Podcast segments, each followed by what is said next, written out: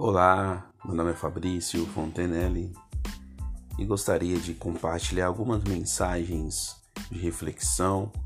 Às vezes nós nos encontramos em momentos não tão legais, às vezes nos encontramos em momentos triste, desanimado, cabisbaixo, mas existe uma palavra viva, uma palavra que nos traz fortalecimento, que nos traz esperança, que é a palavra de Deus.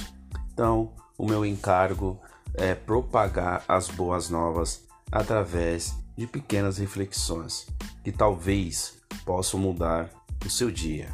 Forte abraço, venha comigo. Vamos ouvir algumas reflexões que possa nos ajudar no nosso dia a dia. Fabrício Fontenelle